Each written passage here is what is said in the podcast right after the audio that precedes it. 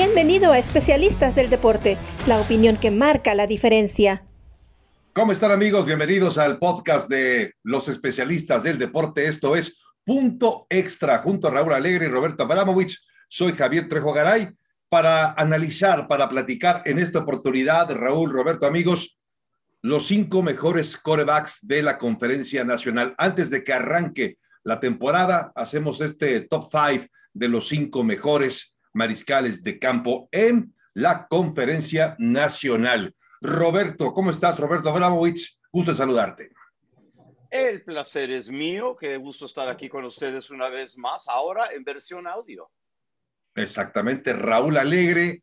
Si, se, si escuchan por ahí de fondo como olas del mar, es que Raúl está en Los Cabos disfrutando de unas vacaciones, espero que merecidas, Raúl, muy merecidas. No sé si merecidas, pero, pero sí hay, que venir a visitar a, la familia. Y aquí tengo construcción a un lado, o sea, estamos construyendo la temporada. Y lo que sí te pido, Cabo, son, son, instrucciones. ¿Quieres que vayamos uno y uno del 5, 4, 3, 2, 1 o, o, cómo quieres hacer este, este pues si quieres... Tú eres el jefe, amo y señor de, de este grupo que nos marcas la pauta, que nos llevas, prácticamente, nos llevas prácticamente de la mano por tu gran, vasta experiencia que te han dado los años de transmisión. Déjalo en experiencia, ya no hablemos de los años, Raúl, pero con gusto. Bueno, ¿qué les parece que, que ponemos a nuestro número 5 y luego pasamos al 4 de cada uno y el tercero y ah, así? ¿Les late? Ok.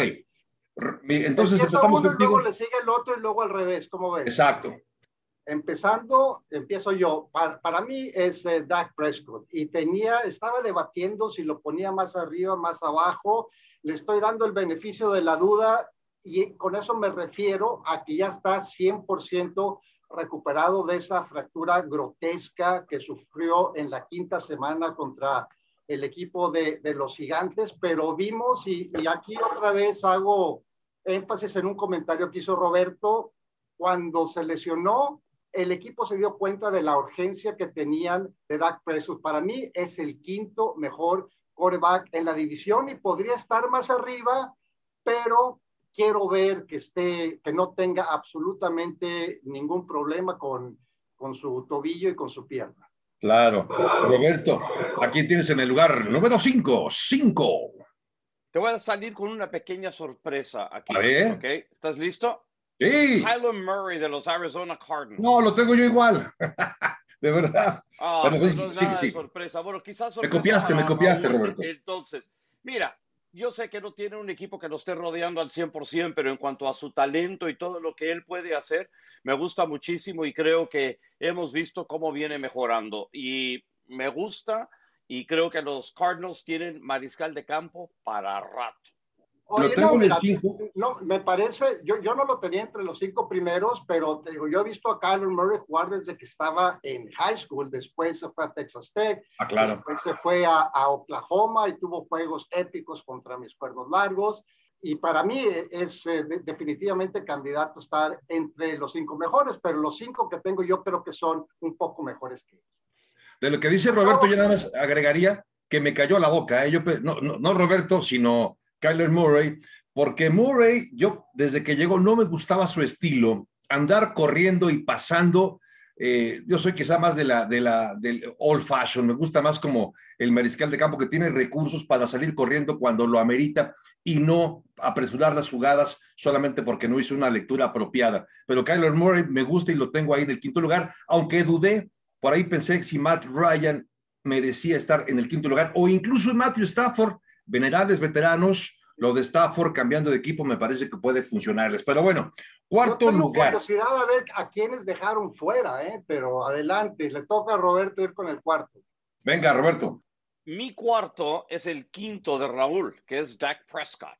Eh, de los Cowboys. Mira, eh, corriendo por su vida hasta que los Giants le rompieron el tobillo, eh, promedió 371 yardas por partido. Es un mariscal de campo que creo que realmente lo tiene todo y iba a tener una campaña sensacional si se hubiera mantenido sano.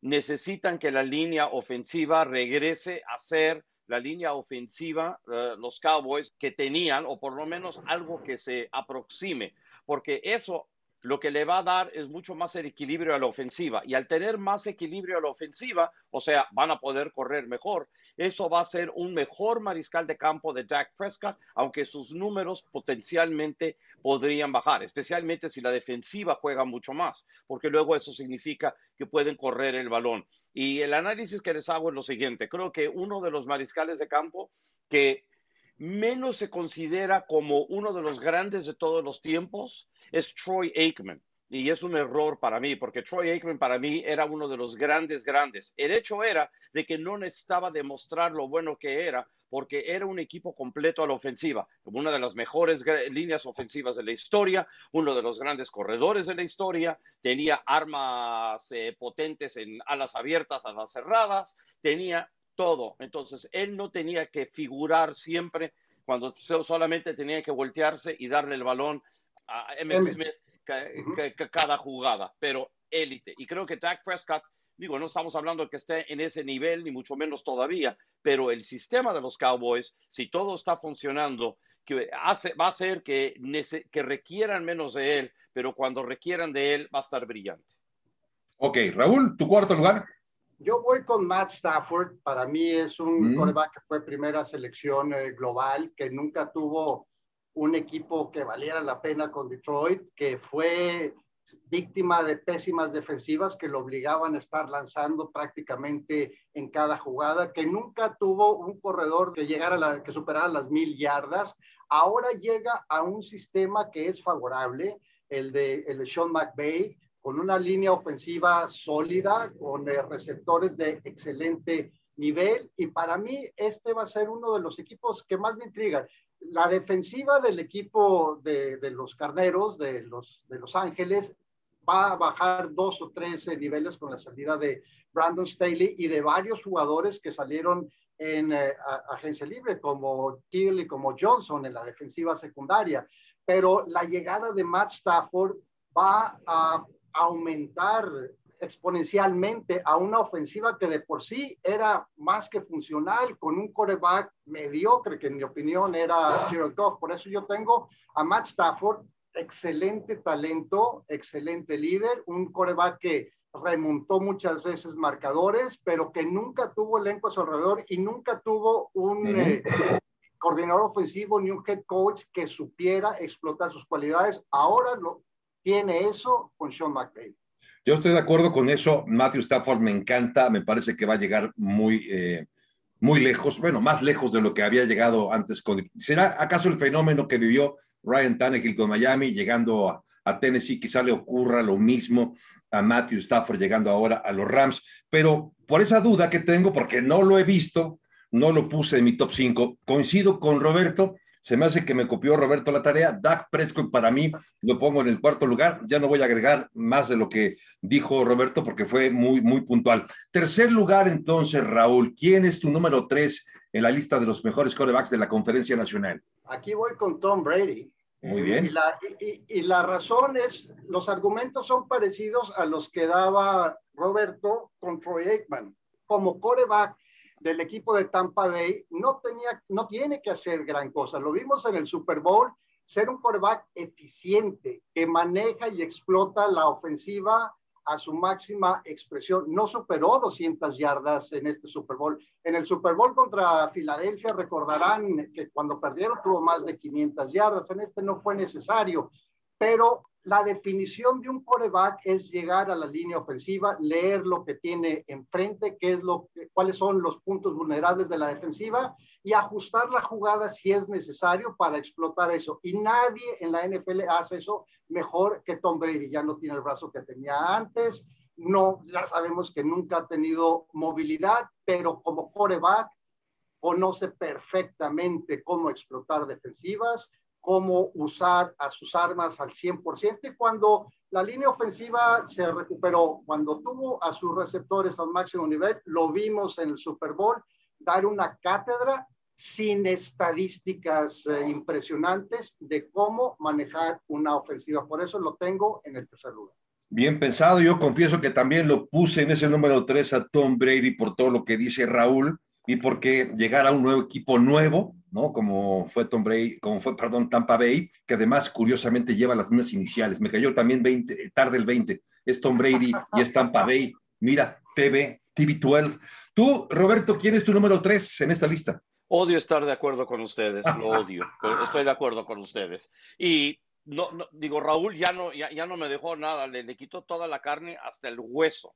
Lo único que puedo decir que ya tiene siete, siete títulos, eh, ha llegado diez veces al Super Bowl, probablemente el más grande de todos los tiempos y todavía sabe cómo jugar y cómo ganar y no necesita tener las armas físicas del resto para poder desarrollar bien su trabajo. Entonces, sí. Número tres, Tom Brady. Nos quedan dos mariscales de campo y estoy casi seguro que vamos a coincidir los tres. Ahora, tres, empieza tú, tres. ahora empieza tú, Javo. ¿Cuál es tu segundo? Me quedo con Russell Wilson en la posición número dos. Russell Wilson ya sabe lo que es cargar una ofensiva prácticamente solo. Ha tenido grandes receptores, eso sí, pero prácticamente a la línea ofensiva inexistente y aún así se las ha arreglado para sacar partidos complicados, mejorando la línea ofensiva, mejorando el ataque terrestre. Este equipo puede ser contendiente, no tengo duda, y puede llegar a pelear próximamente otra vez la final de la conferencia nacional. Russell Wilson, para mí, lo pongo en esta lista como número dos de los mejores quarterbacks de la conferencia nacional. Roberto, ¿tú cuál es tu dos?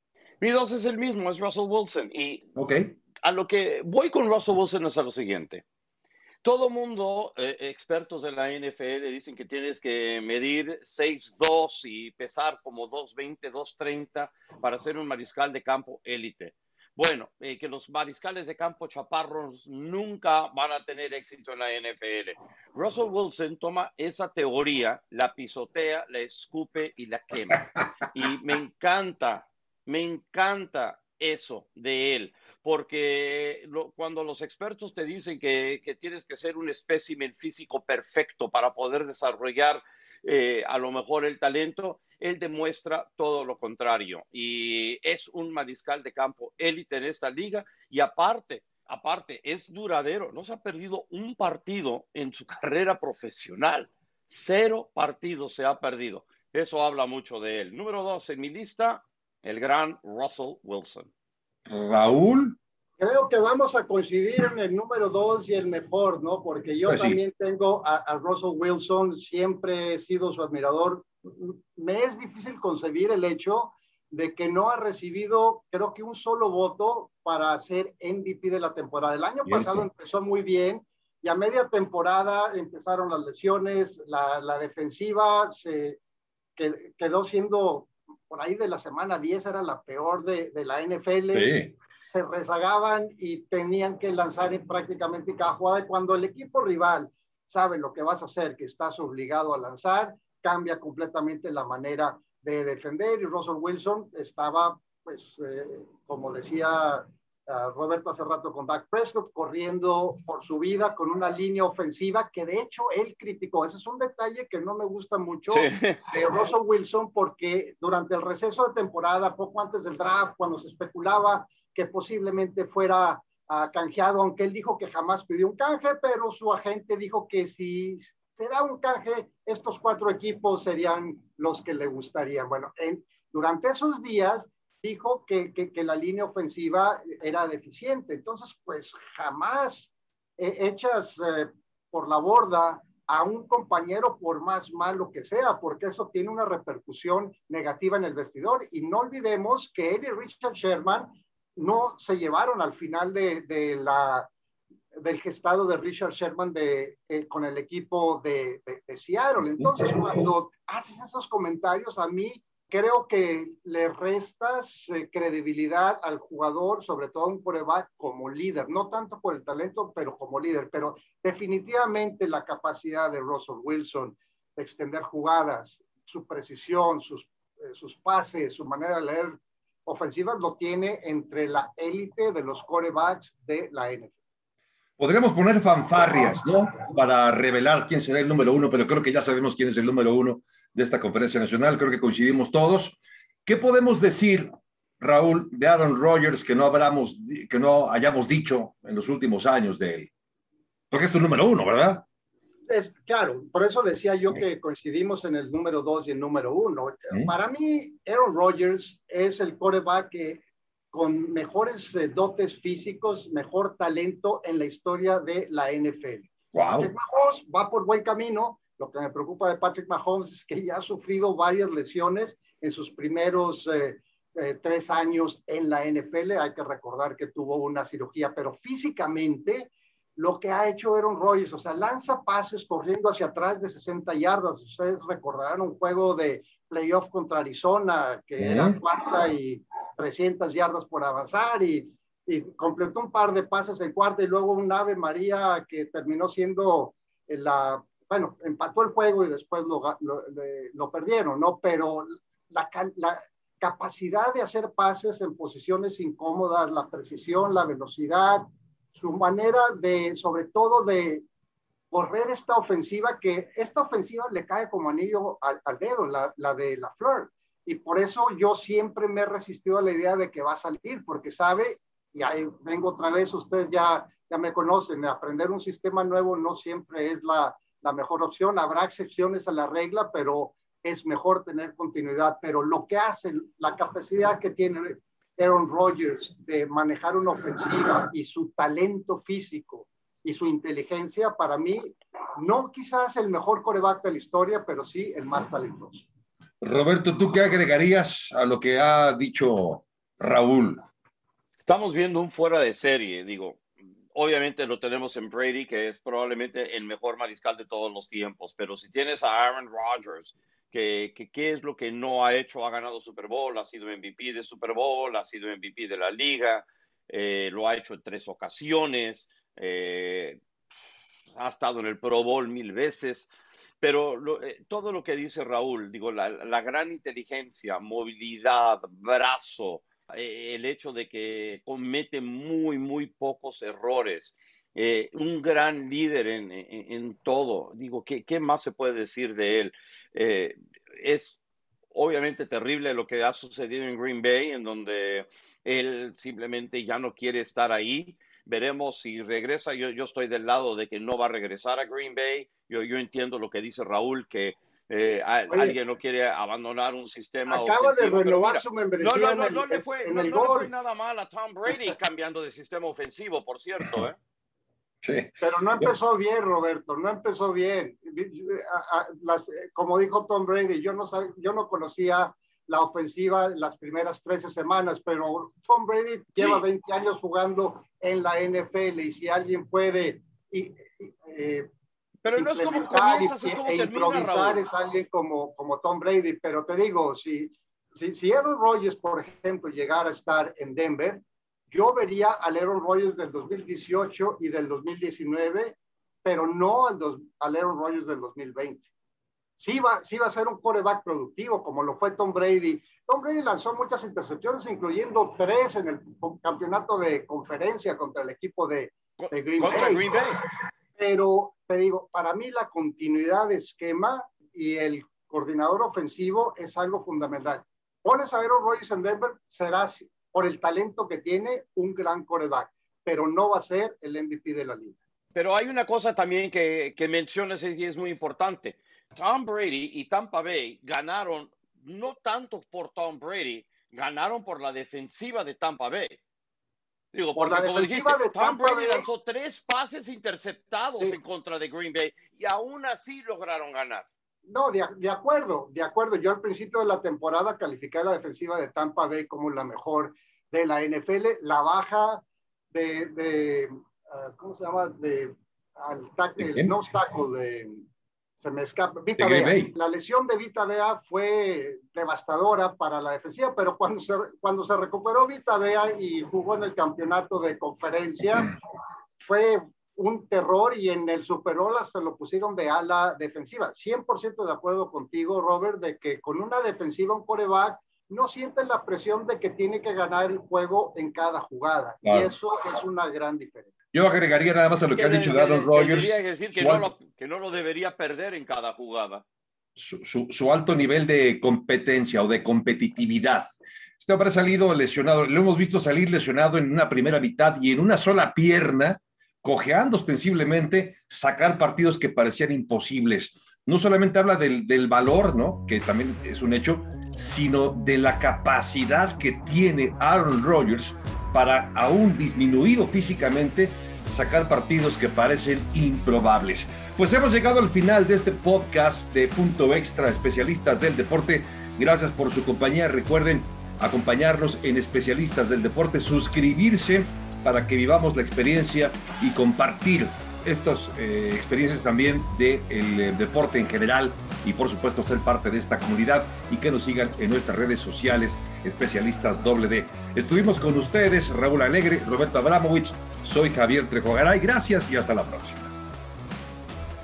Gracias por acompañarnos en Especialistas del Deporte. Hasta la próxima.